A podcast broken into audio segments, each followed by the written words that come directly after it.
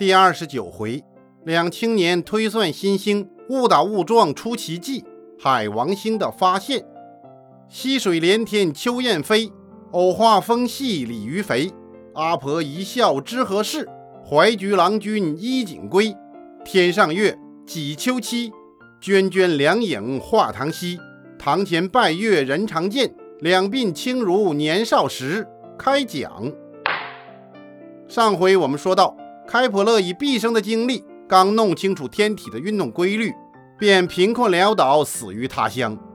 当时的人们已经逐渐发现了太阳系的各个行星，已经发现了水金地火木土这六大行星。在一七八一年的三月十三日，赫歇尔又发现了第七颗行星——天王星。人们把这些行星按照开普勒的轨道一一摆开。各路行星倒也运转的服服帖帖，按部就班。各位听众，前面我们讲过，自从哥白尼出版了《天体运行论》，提出日心说以来，这些新的天文学家经历了许多苦难。布鲁诺被烧死，伽利略被判刑，开普勒又是这般下场。几代人用血泪，终究铸成了科学的假设大厦，呕心沥血。现在总算摸出了规律。他们的辛苦没有白费，方先生也替他们感到无比的欣慰。但是在1821年，有个法国人叫布瓦德，他把四十多年的天王星资料进行了一番细细的推算。这一算不得了了，这天王星总是进不了开普勒的轨道，见鬼了呀！当时的人呐，是把天王星错当恒星记录的。布瓦德又把这些资料仔细的再算一遍。结果呢，又是另一个轨道。事情又过去了十年，到了一八三零年，有人将天王星的轨道再算一遍，却又是第三个样子。这下已经平静了两百多年的天文学界又哗然起来。难道哥白尼的假设、开普勒的历法都错了？如果不错，那就只有一种解释，那就是天王星之外还有一颗没有发现的新星。通过引力影响了它的轨道，但是经过八十多年的探索，却杳无踪迹。你想啊，天王星距太阳二十八亿公里，绕太阳一周啊要八十四年。如果它的轨道外再有一颗星，找起来真是大海捞针了。这个椭圆也太大了呀！十九世纪四十年代，几乎全世界的天文学家都在为找这个黑暗当中的调皮鬼绞尽脑汁。原来，在宇宙当中，这一颗星会对附近的另一颗星的运行轨道发生影响，这叫射动。根据开普勒等人的理论上的发现，在当时啊，对已知星的射动计算不是问题，但是要反过来，靠着一点点的射动就要去推算出一个未知的新星，那里面有许多的未知数，简直无从下手。所以，寻找这颗新星，既像要去抱一个金娃娃，使人急不可待。又像去捉一只老虎，叫人望而生畏呀！人人都想找，人人都怕找啊！一时整个天文界、整个天文体系都让这颗星搅得心神不安。一八四六年九月二十三日，德国柏林天文台的老台长加勒正坐在自己的办公室里，下属送进来一封信，此信是从法国寄来的，落款是一个陌生的名字，是谁又来向他请教问题的吧？可是，当他仔细一读啊，不觉大吃一惊。尊敬的加勒台长，请你在今天晚上将望远镜对准摩羯座 t 特星，在它东边约五度的地方，你会发现一颗新星，它就是你日夜寻找的那颗未知行星。它的小圆面直径约三角秒，运动速度每天后退六十九角秒。满头银发的加勒读完信，不禁有些发愣，他心里又惊又喜。是谁这么大的口气呀？难道他已经观察到了这颗星？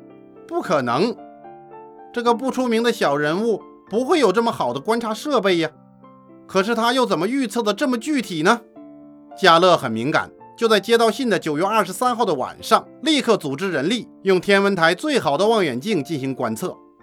结果到了第二天凌晨，在勒维耶所预言的那一点以外五十二秒的地方，发现了一颗星图上没有的八等星。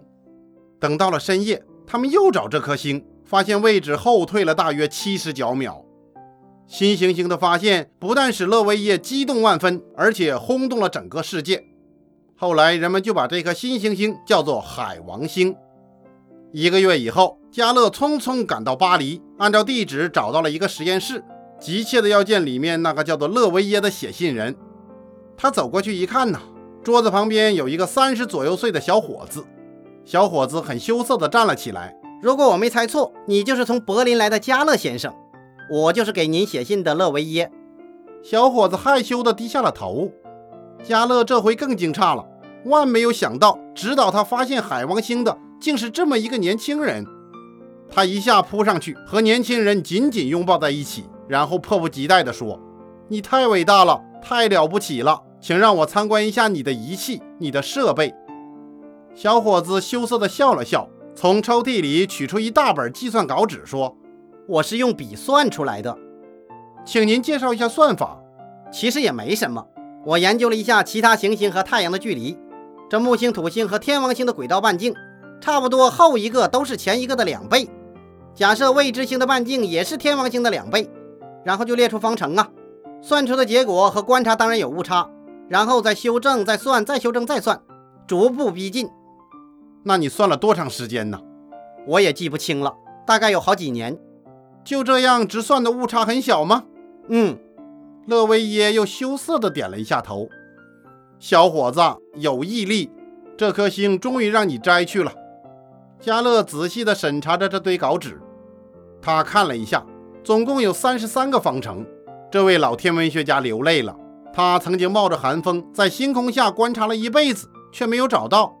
而这个未出茅庐的小伙子，却用一支笔就把结果计算出来了。看来科学的假设和科学的理论一旦建立，竟有如此神力呀！加勒仔细看着这些方程，忽然他好像发现问题了。哎，这些数据不对呀，尤其是行星的轨道半径和质量数据，太奇怪了。哎，旺财，你过来看看，这些数据是不是和事实不符啊？旺财过来一看，嗯，还真是，这数据不对呀。但是怎么得出正确的结论了呢？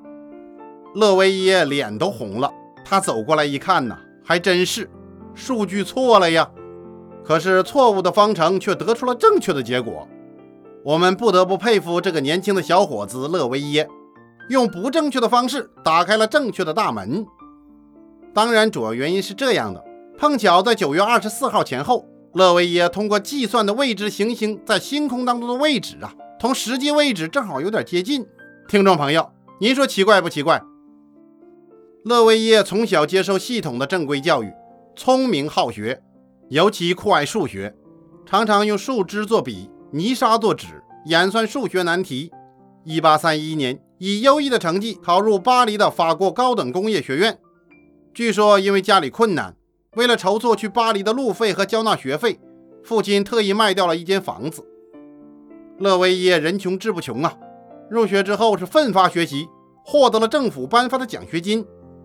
一八三五年，勒维耶从高等工业学院毕业之后。在著名的学者盖吕萨克手下从事化学实验工作，但是他偏爱数学和天文学，所以白天做化学实验，晚上研究天文。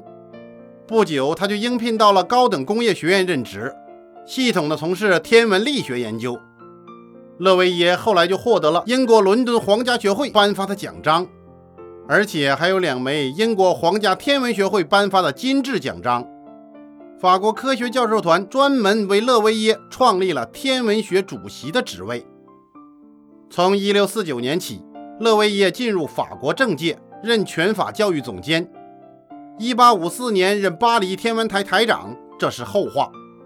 发现海王星的消息传开，英国皇家天文台急急忙忙地查询自己的资料。这时他们才发现，正好也是一年前的九月里。有一个叫亚当斯的青年也算出了这颗新星的位置，并且把结果告诉了台长。但是这位皇家台长瞧不起这二十三岁的无名小卒，根本没有做认真观察，以至于这场重要的竞争当中，法国人和德国人捷足先登。亚当斯一八一九年出生在英国，一八四三年毕业于剑桥大学，之后就留校任教了。在剑桥大学的学习期间，亚当斯注意到天王星轨道运动的反常问题。1844年，亚当斯仔细认真地研究了当时的观测资料。计算出天王星轨道被一颗当时未被发现的行星影响的可能性，并推算出来了未知行星的可能位置。一八四五年的十月和第二年的九月，他分别向剑桥大学天文台和格林尼治天文台六次提交他的计算结果，但并未引起重视，没人理他呀。一八四六年九月，法国的勒维耶向柏林天文台提交了他的独立计算结果之后，很快轰动了全世界。格林尼治天文台的台长啊，懊恼得不得了。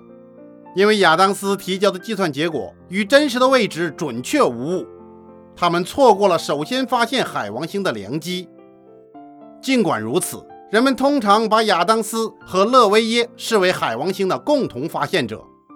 此外，亚当斯还研究过月球的轨道，并准确地预言了狮子座流星雨会在1866年的11月大爆发。亚当斯曾两次当选英国皇家天文学会主席，1861年。担任剑桥大学天文台台长。1866年，亚当斯获得了英国皇家天文学会的金质奖章。为了纪念他，海王星的一条光环以及第1996号小行星都以他的姓氏命名。剑桥大学还设立了亚当斯奖，这是后话。哥白尼和开普勒的学说终于因为他们的发现站稳了脚跟。后来，恩格斯论及此事的时候，特别感慨地说：“哥白尼的太阳系学说在三百年之后一直是一种假说。这个假说有百分之九十九、百分之九十九点九、百分之九十九点九九九，有这么高的可靠性，但毕竟是一种假说。当勒维耶利用数据推算出来了一个未知行星，哥白尼的学说被证实了。就这样，一颗新星又被发现了。”天文学从此进入了一个新阶段。